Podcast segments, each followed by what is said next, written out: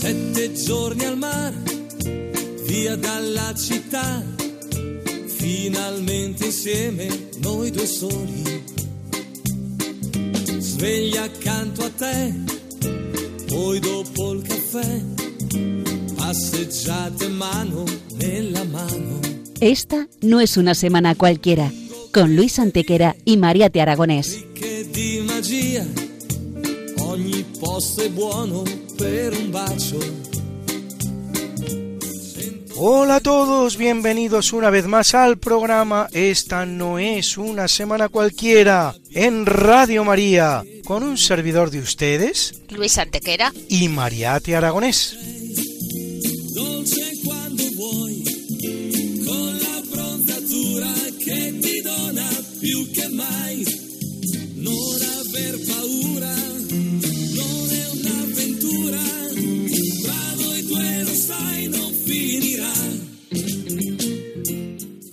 ¿Qué semana nos ocupa hoy?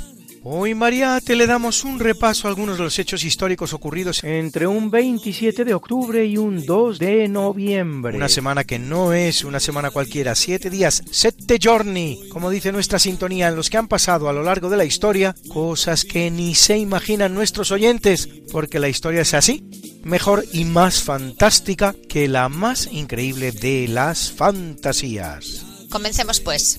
Pues allá vamos. Mm-hmm.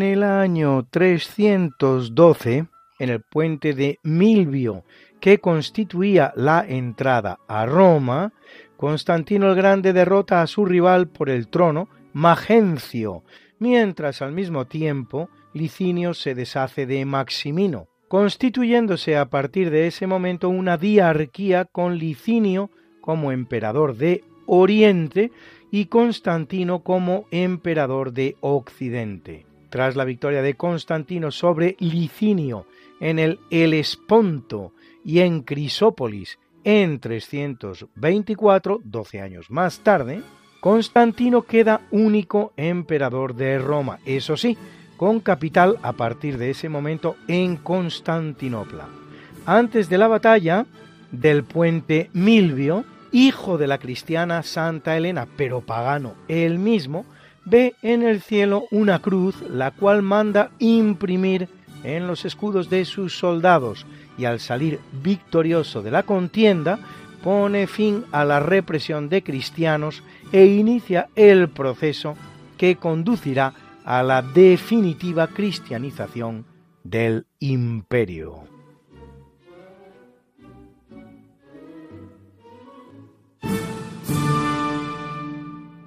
En 710, un año antes incluso de hacer lo propio en la península ibérica, los sarracenos invaden la isla de Cerdeña, en el mar Mediterráneo, en la que sin embargo solo permanecerán 70 años. Muy poco conocido es el hecho de que en 1324 Bonifacio VIII se la otorga a Jaime II de Aragón, permaneciendo vinculada a las coronas hispánicas hasta 1714, es decir, la friolera de 390 años, un periodo de tiempo que ni de lejos lleva vinculada a la República Italiana y que es prácticamente el mismo que Cuba fue española.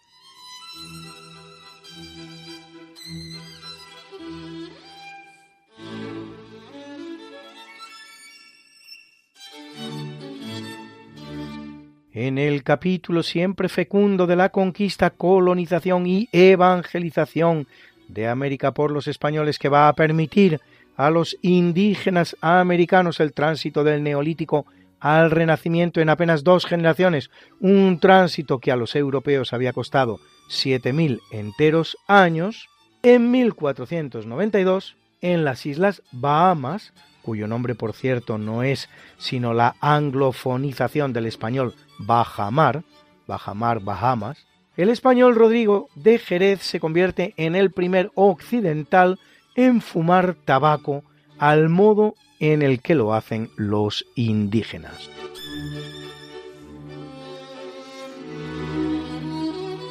En 1538 en Santo Domingo, primera urbe fundada por los españoles en América, cita en la isla de la Española y con el nombre de Santo Tomás de Aquino, se funda la primera Universidad del Nuevo Mundo, lo que da a la ciudad un ambiente intelectual del máximo nivel, hasta el punto de ser conocida como la Atenas de América.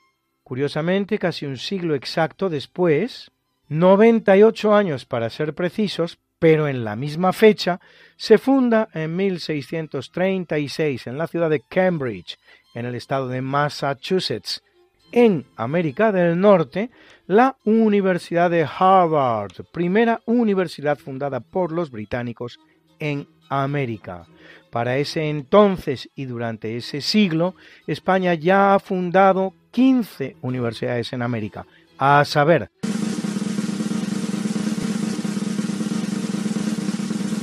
Real y Pontificia Universidad de Santo Tomás de Aquino en Santo Domingo, República Dominicana, en 1538. Real y Pontificia Universidad de San Marcos en Lima en 1551. Real y Pontificia Universidad de México, también en 1551. Real Universidad de La Plata en Sucre, Bolivia, en 1552. Real y Pontificia Universidad de Santiago de la Paz y de Gorjón, en Santo Domingo, en 1558. Universidad de Santo Tomás de Aquino en Bogotá en 1580. Universidad de San Fulgencio en Quito en 1586. Pontificia Universidad de San Ildefonso en Lima en 1608. Universidad de Córdoba en Argentina en 1613. Pontificia Universidad de Santo Tomás de Aquino en Santiago de Chile en 1619. Real y Pontificia Universidad de Mérida en Yucatán en 1621. Pontificia Universidad de San Ignacio de Loyola en Cuzco, también en 1621. Universidad de San Miguel en Chile, también en 1621. Pontificia Universidad de San Francisco Javier en Bogotá, también en 1621. Universidad de San Gregorio Magno en Quito, en 1622.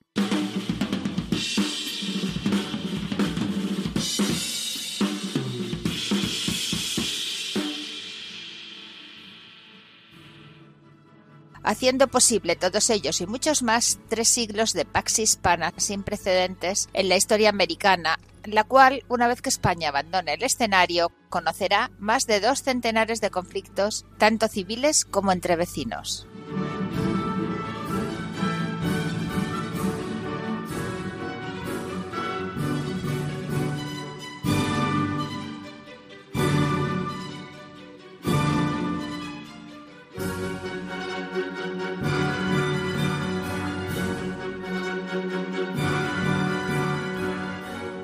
En 1755 la ciudad de Lisboa es destruida por un seísmo, seguido de un maremoto, con el devastador resultado de 32.000 víctimas mortales. Sus efectos se dejan sentir incluso en partes de España. El marqués de Pombal acometerá una reforma que le dará en buena medida la forma que tiene a día de hoy. En este cometido, Pombal será para Lisboa lo que Christopher Wren había sido antes para Londres y Haussmann será después para París, su verdadero diseñador.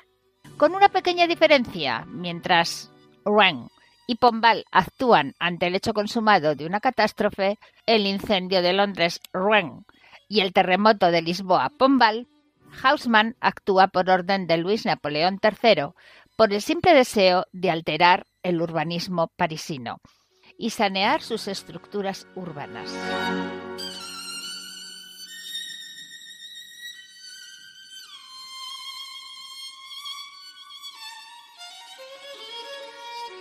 En 1776, en el marco de la Guerra de la Independencia de las Trece Colonias, tiene lugar la batalla de White Plains, llanuras blancas, en la que los insurgentes yanquis son derrotados por el ejército británico del general Howe. Es la segunda derrota consecutiva de los colonos después de la de Long Island, producida solo dos meses antes, lo que no será óbice para la obtención de la victoria final, sellada el 19 de octubre de 1781 en la batalla de Yorktown, con un balance final de 300 muertos entre los dos bandos. Nadie vaya a pensar en una batalla de colosales dimensiones. Ah, y otra cosa no poco importante, lo que se independiza son 13 pequeñas colonias en la costa este de América del Norte, que a duras penas juntan todas ellas 500.000 kilómetros cuadrados, y no, como la gente tiende a creer, los gigantescos Estados Unidos de 10 millones de kilómetros cuadrados que conocemos hoy, dos tercios de los cuales entonces forman parte del imperio español y el resto todavía no conoce la presencia europea.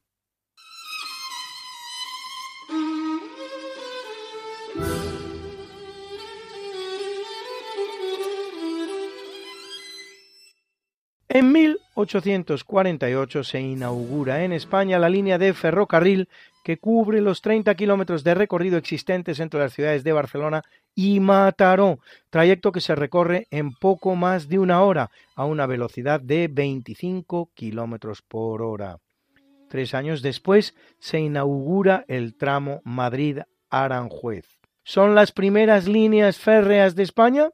Ni muchísimo menos porque la primera línea férrea construida en el territorio español es la que une La Habana y Bejucal en la isla de Cuba, provincia española entonces con 27 kilómetros de longitud, inaugurada 11 años antes que la de Barcelona. Así de española sentíamos entonces los españoles a nuestra querida isla cubana.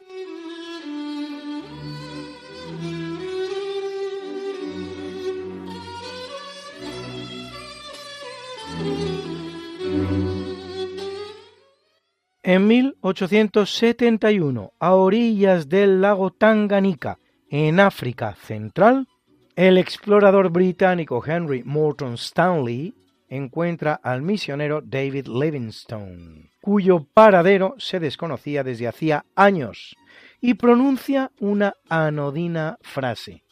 El doctor Livingstone, supongo, que sin embargo pasa a los anales de la historia como si tuviera profundos significados que nadie acierta a interpretar. Hace faltas en inglés para construir una historia trend topic con menos contenido. Ahí tienen ustedes la épica batalla de Cajamarca, realizada por Francisco Pizarro en Perú, y aquí la gente no sabe ni quién es Pizarro. Pasa por ser el tal Livingstone el descubridor de las llamadas fuentes del Nilo en 1866 y así habría sido de no ser porque casi 250 años antes, 250 años antes, en 1618, lo había hecho ya el jesuita madrileño Pedro Páez.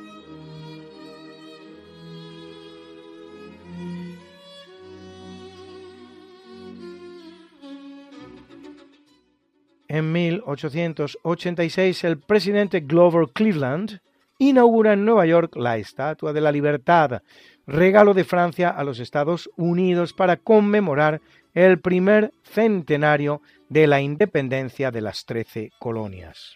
Parece que la idea de hacer un regalo a Estados Unidos habría partido del escritor y político francés Édouard Laboulaye, autor de la obra Paris en Amérique, París en América. El proyecto es obra del escultor Frédéric Auguste Bartholdi, que se habría inspirado en la diosa griega Hécate, protectora de las fronteras de los pueblos. La estatua saldrá de Francia descompuesta en 350 piezas. Llega al puerto de Nueva York y está montada cuatro meses después.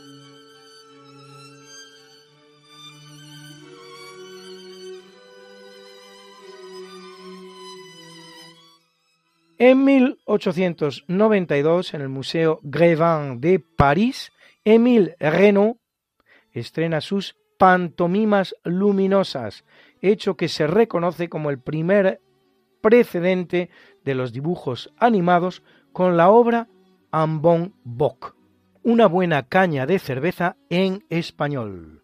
Consistía en unos dibujos plasmados sobre un material flexible y transparente, los cuales se sucedían unos a otros, dando una sensación visual de movimiento hasta 700 dibujos necesitaba para una de sus breves producciones, de unos 15 minutos de duración. Hoy solo se conservan dos de las pantomimas luminosas de Renault, la titulada Pauvre Pierrot, el pobre Pedrito, y Autour d'une cabine, alrededor de una cabina.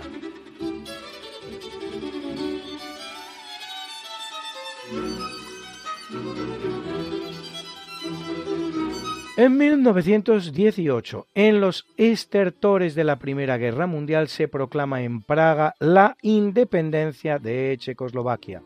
El país es uno de los frutos de los llamados 14 puntos que propone para la paz europea el presidente norteamericano Woodrow Wilson, concretamente el décimo, que habla de los pueblos del imperio austrohúngaro.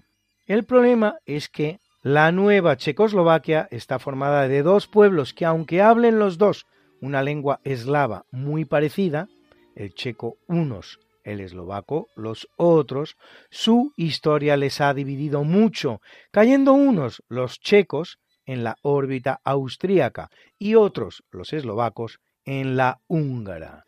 Quizás por eso la unión no durará excesivamente durante el régimen comunista que se implanta en el país en 1946 y poco más, pues cuatro años después de la revolución de terciopelo que pone fin al comunismo en el país en 1989, ambos países se separan pacíficamente en 1993, constituyendo Chequia por un lado y Eslovaquia por otro.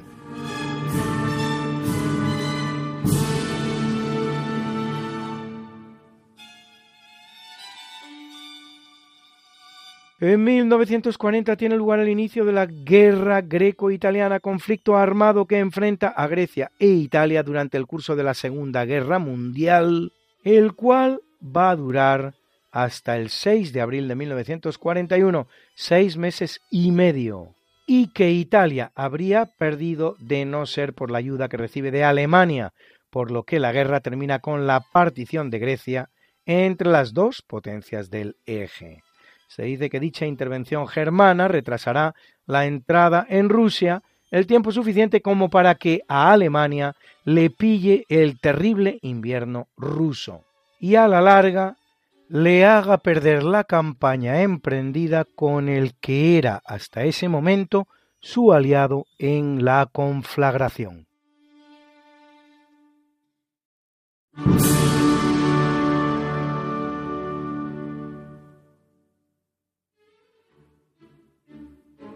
En 1950, el Papa Pío XII define el dogma de la Asunción de María a los cielos en cuerpo y alma, que hasta ese momento es tradición, pero no dogma, último de los establecidos por la Iglesia Católica y única expresión hasta la fecha del que es a su vez el penúltimo dogma de la Iglesia Católica, el de la llamada infalibilidad papal, definida así en el Concilio Vaticano I.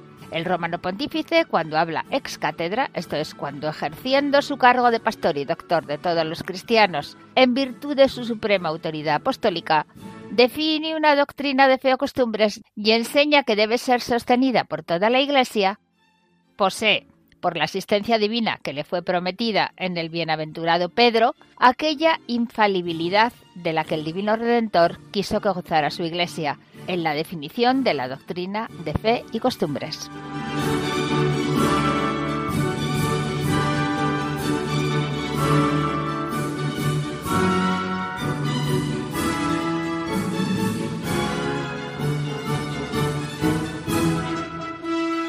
Y en 1958 es elegido Angelo Giuseppe Roncalli, más conocido como Juan XXIII, vicentésimo sexagésimo tercer Papa de la Iglesia Católica, que lo es casi cinco años, durante los cuales convoca el Concilio Ecuménico Vaticano II, vigésimo primero y último hasta la fecha de los convocados por la Iglesia Católica, para lo que se dará en llamar el ayornamiento o puesta al día de la Iglesia Católica, el cual durará tres años y dos meses, sobreviviendo al mismísimo Papa que lo había convocado. Elige para reinar el nombre de Juan, el de su padre, que no se utilizaba desde hacía más de seis siglos, ciertamente conflictivo por haber sido el de uno de los papas de Aviñón que acaba siendo declarado antipapa. Pontífice muy querido por su especial bonomía y sencillez, es autor de las encíclicas Mater et Magistra y Pacem in Terris, sobre la dignidad del hombre como criatura de Dios.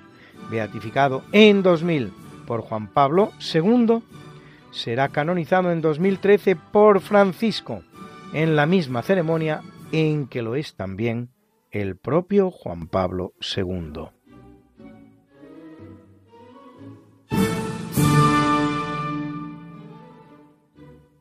Una breve pausa musical y seguimos con nuestras noticias históricas. Wuthering Hills, Cumbres Borrascosas.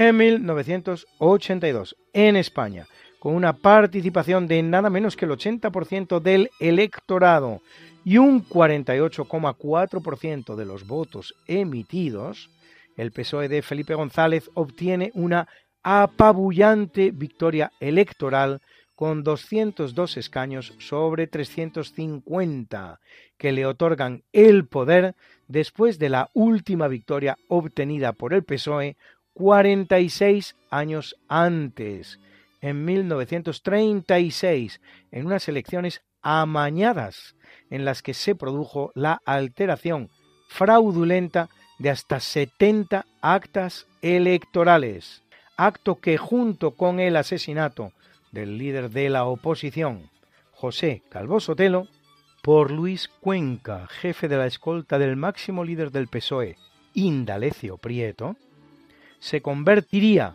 solo cinco meses después en uno de los detonantes de la Guerra Civil Española, que habría de durar tres años hasta 1939.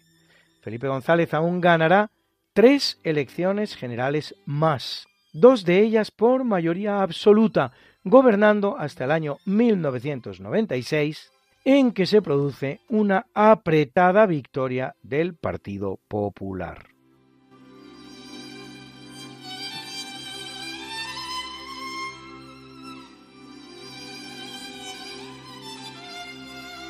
En 2007 en Roma, ante 30.000 peregrinos venidos de España, el Papa Benedicto XVI beatifica a 498 mártires de la Guerra Civil Española.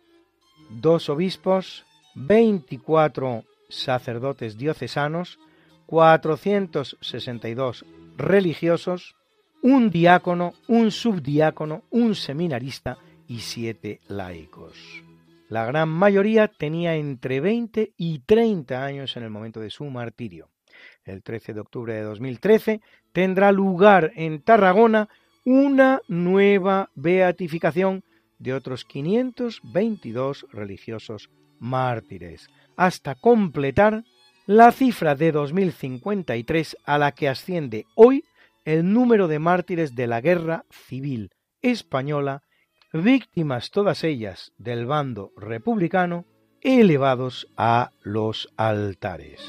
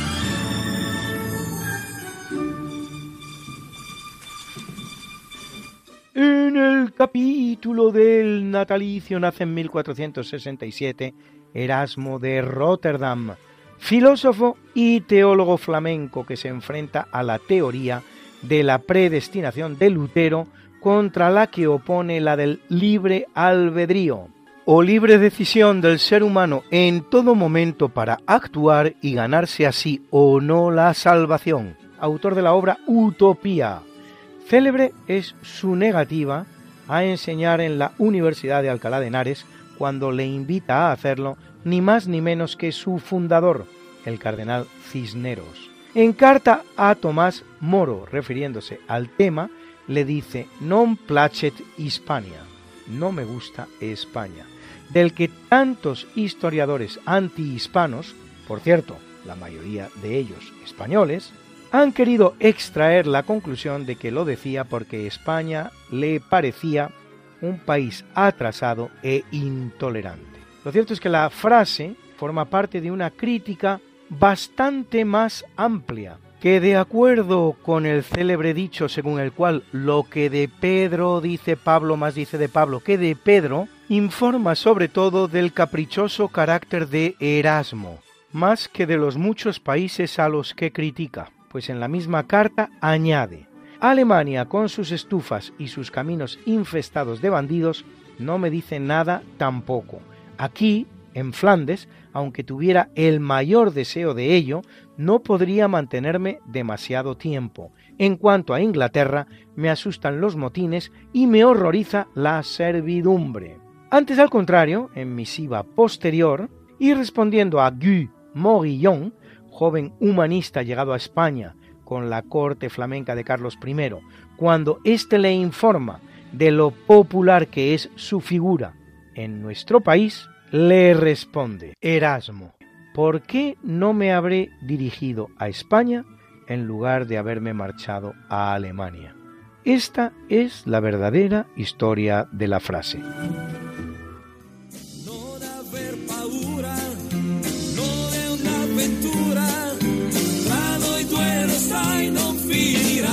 Esta no es una semana cualquiera. Con Mariate Aragonés y Luis Antequera. La historia como es. Y no como nos gustaría que fuera.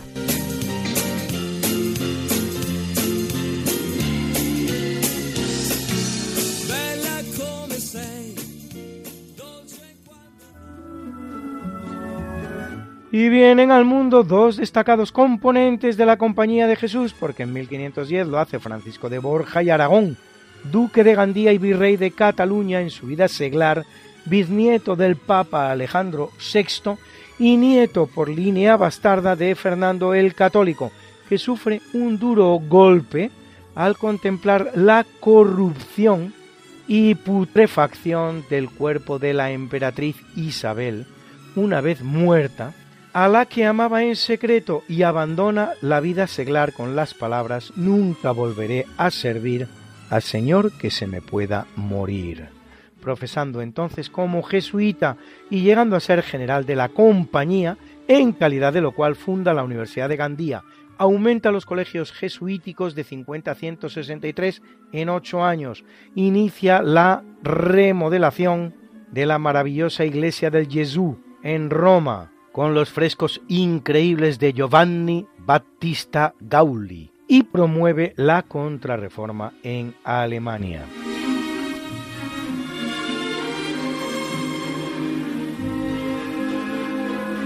Y en 1550 el que nace es, en el seno también de aristocrática familia, Stanislao de Koska, niño polaco de 17 años, novicio de la Compañía de Jesús, que, enfermo de malaria, pide a la Virgen reunirse con ella el día de la Asunción, 15 de agosto, ocurriendo que efectivamente el 15 de agosto se muere.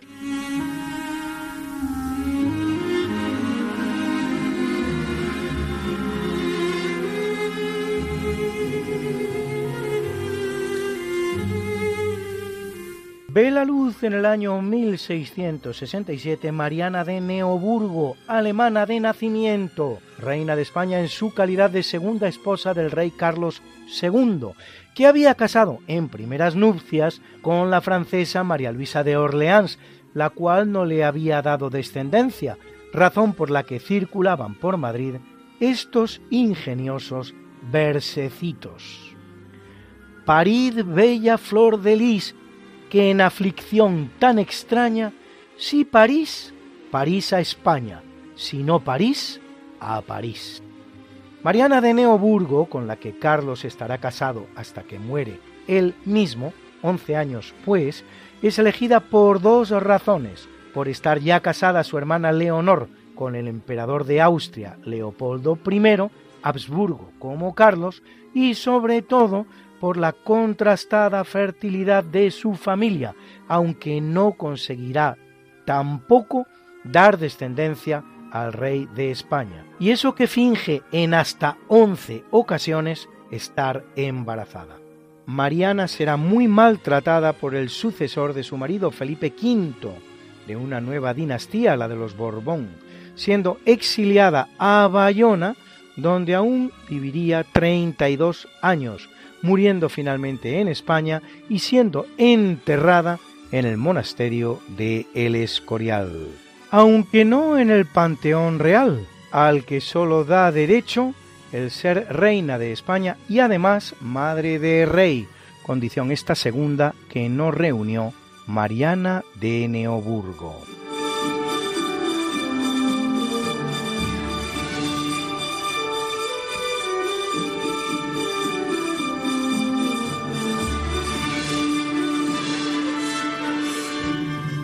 Nace en el año 1775 el gran militar español José de Palafox, héroe de Zaragoza, ciudad que defenderá con enorme heroísmo, consiguiendo superar un primer asedio que dura un mes, al que seguirá un segundo no menos heroico, que sólo terminará cuando la ciudad sucumba extenuada, tras un sitio que dura esta vez dos meses y termina con la ciudad presa de la malaria y una cifra de bajas que asciende prácticamente al 90% de la población.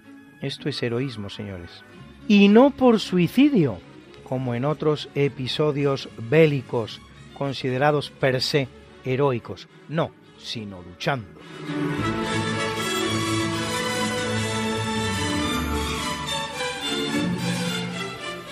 Nace en 1782 Niccolo Paganini, compositor italiano considerado por muchos el mejor violinista de la historia, tocando el violín de manera tan virtuosa que muchos decían que lo conseguía gracias a un pacto con el diablo. Una leyenda que tendrá tal alcance que a su muerte le será negado el entierro en suelo santo. Autor de los 24 caprichos para violín, su concierto para violín número uno forma parte hoy de nuestra banda sonora. Al violín la española María Dueñas, de 16 años de edad, un portento.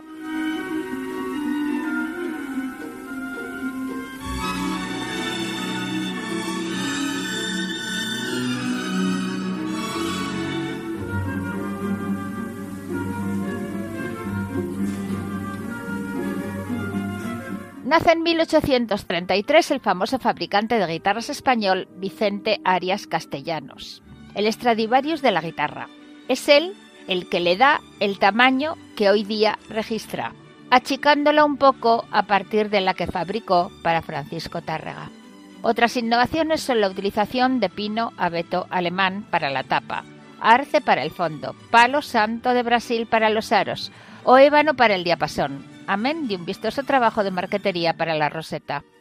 Refuerza la tapa armónica con 4, 6 y hasta 11 varillas radiales en forma de abanico.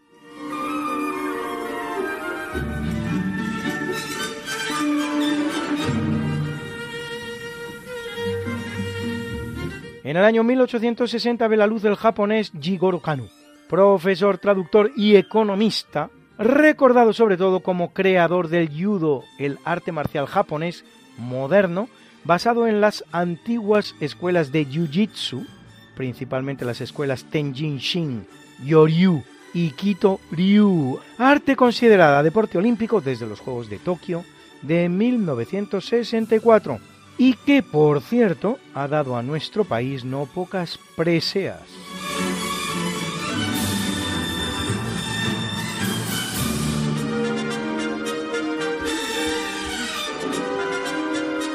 Nace en el año 1878 Conrado del Campo y Zabaleta, violinista, compositor y director de orquesta español, fundador de la Orquesta Sinfónica, director de la Orquesta de Radio Nacional, catedrático del Real Conservatorio Superior de Música de Madrid, autor de 17 obras sinfónicas y de óperas como La Malquerida o Lola la Piconera, y de una veintena de zarzuelas. Hoy su obertura madrileña está acompañando este tercio del natalicio.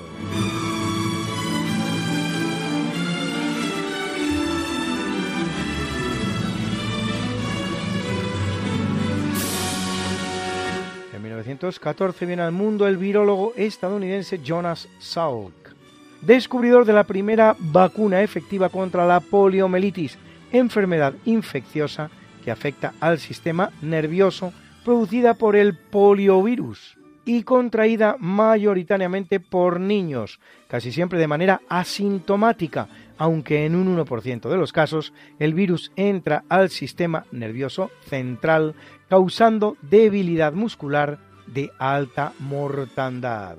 Hoy día prácticamente erradicada gracias a Salk.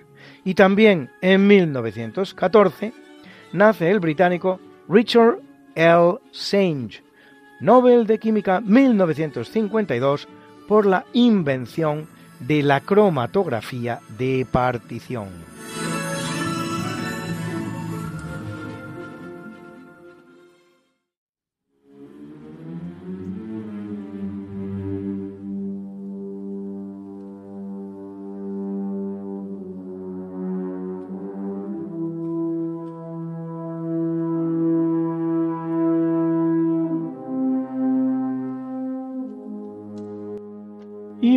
Capítulo del obituario... Muere en 1214 en el monasterio de las Huelgas de Burgos Leonor Plantagenet, hija del rey Enrique II de Inglaterra y de su esposa, la reina Leonor de Aquitania, y princesa de Inglaterra, reina consorte de Castilla por su matrimonio con el rey Alfonso VIII de Castilla mientras al mismo tiempo una infanta de Castilla, Doña Blanca, es reina de Francia por su matrimonio con Luis VIII.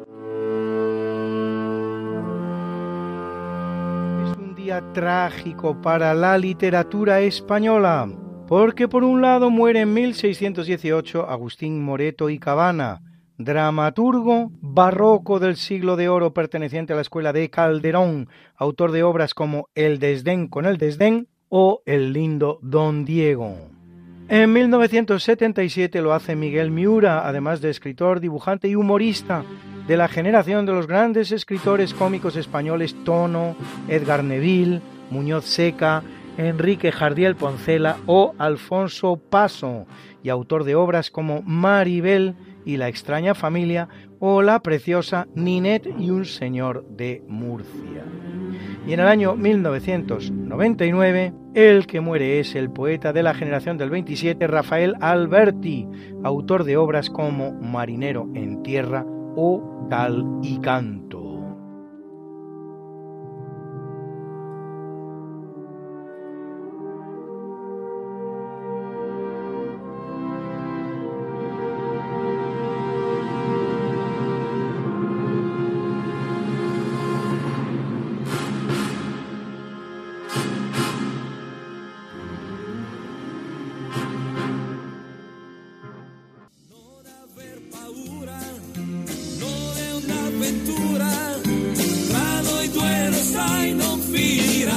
Esta no es...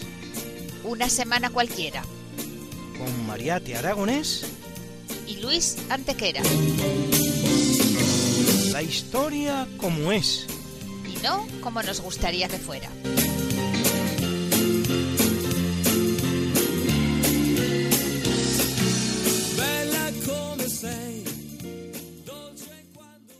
Y muere en 1938 en un accidente aéreo durante un vuelo en un hidroavión. Ramón Franco, aviador español, héroe del vuelo del Plus Ultra, realizado entre Palos la Frontera y Buenos Aires, más de 10.000 kilómetros, en tiempos tan tempranos como 1926, el tercer vuelo transatlántico de la historia, después del de los portugueses Gago Coutinho y Sacadura Cabral, culminado el 17 de junio de 1922 y el de unos aviones norteamericanos en 1924. Ramón Franco era republicano y anarquista. De hecho, será diputado durante la República por los anarquistas, pero se unirá al ejército nacional que comandaba su hermano Francisco al conocer que los republicanos habían fusilado a su gran amigo y compañero en el vuelo del Plus Ultra, Julio Ruiz de Alda.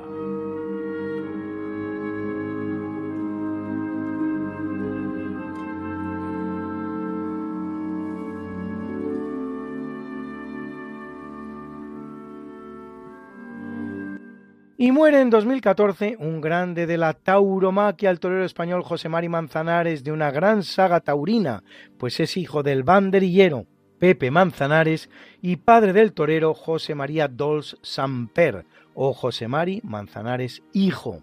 El matador que más corridas ha lidiado en la historia de la tauromaquia, con nada menos que 1700, para que se hagan ustedes una idea como si hubiera toreado todos los días sin descanso alguno durante cinco años.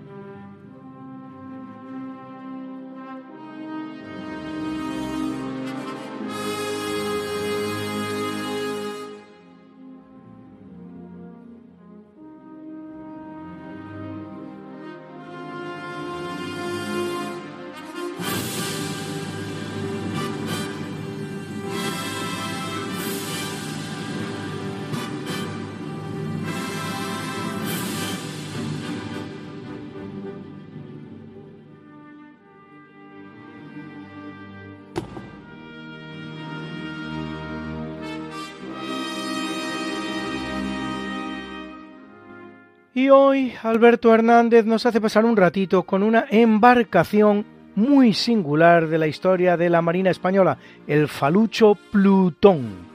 Un falucho es un tipo de embarcación muy antiguo que ya tenían los árabes, caracterizado por llevar un mástil inclinado hacia proa y una vela latina de gran superficie.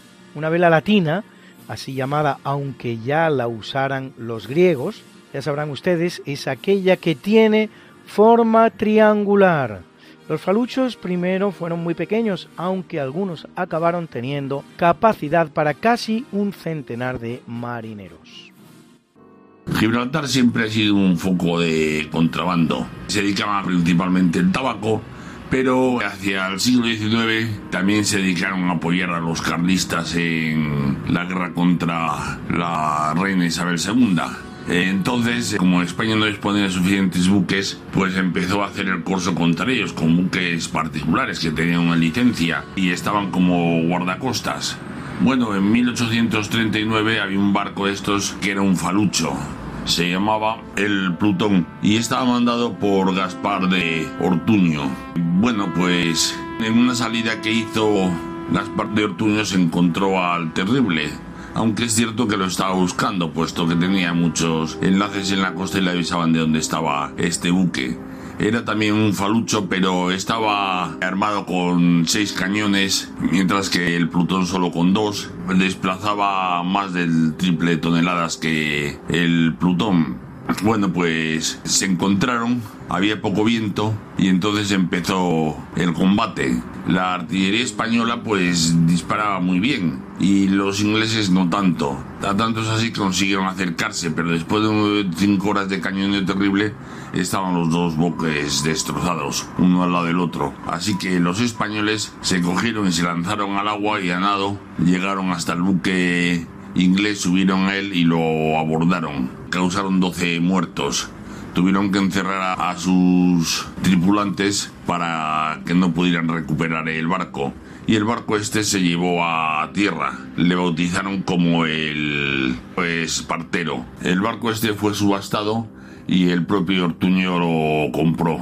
En el combate Ortuño quedó herido y ya arrastraría una cojera para siempre que no le dejó más remedio que retirarse de la marina. La reina le hizo alférez de navío y le regaló unas preciosas muletas. Los corsarios españoles siguieron peleando contra los ingleses y era tal su osadía que hubo veces que llegaron a entrar en la misma roca y secuestrar navíos de contrabando. Los ingleses lógicamente estaban muy cabreados y en una salida que hicieron fuera de las aguas territoriales británicas, una milla, pues apresaron al barco espartero, le llevaron a la roca y allí pues bueno después de muchos juicios no les quedó más remedio que soltarlo y siguió el barco bajo bandera española.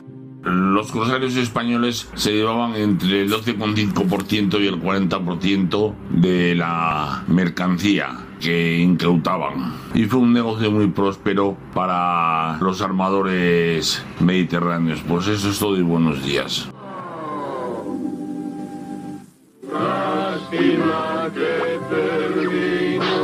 el festival de.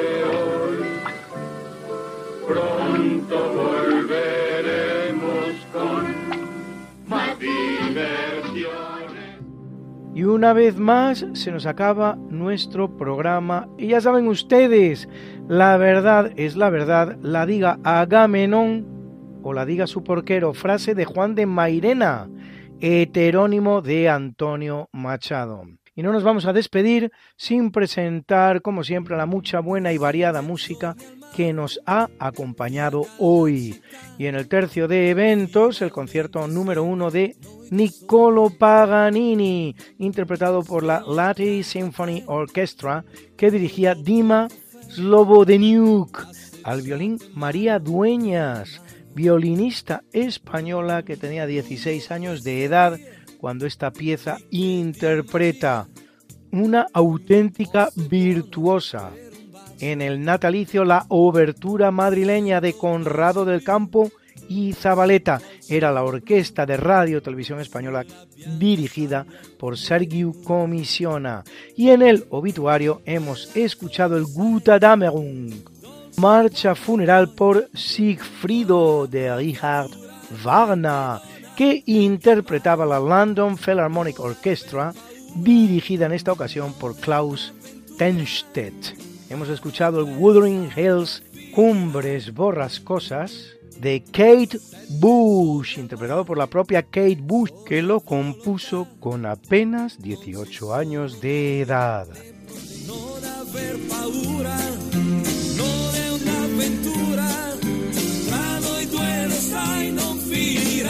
Esta no es una semana cualquiera, a que teníamos razón. La historia, ¿cómo es? Y no como nos gustaría que fuera.